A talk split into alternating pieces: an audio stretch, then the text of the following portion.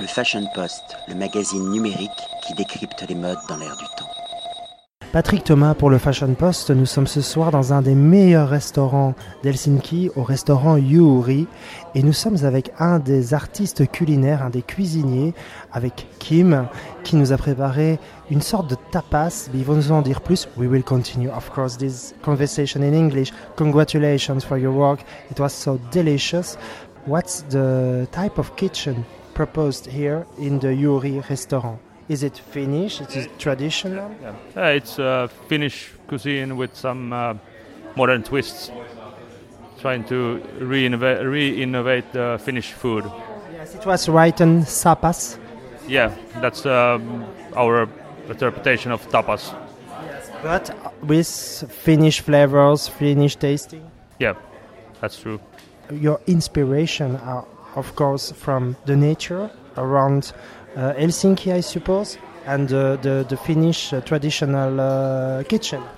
Yeah, that's um, our inspiration is the Finnish uh, traditional traditional kitchen, and uh, we try to use as much as possible from the nature, depending on the season, what we can get.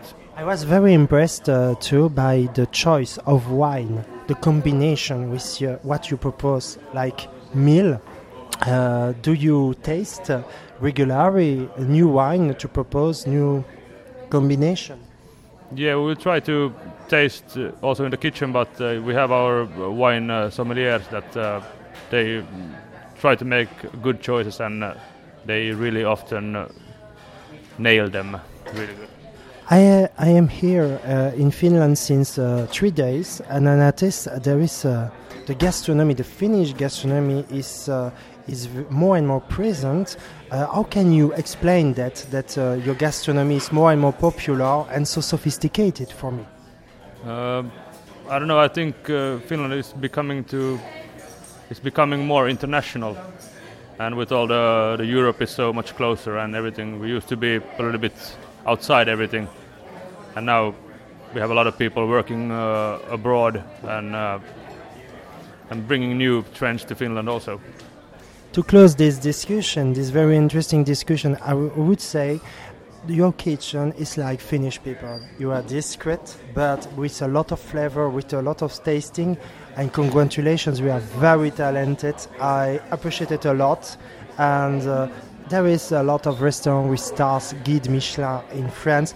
This one uh, gave me a lot of thousand stars in my eyes. So congratulations, you are very talented. You are not a chef, an artist, like all the team. Congratulations. Yeah. Thank you very much, and uh, we try to remember that and keep it uh, in our mind that and try to keep up the good work. So.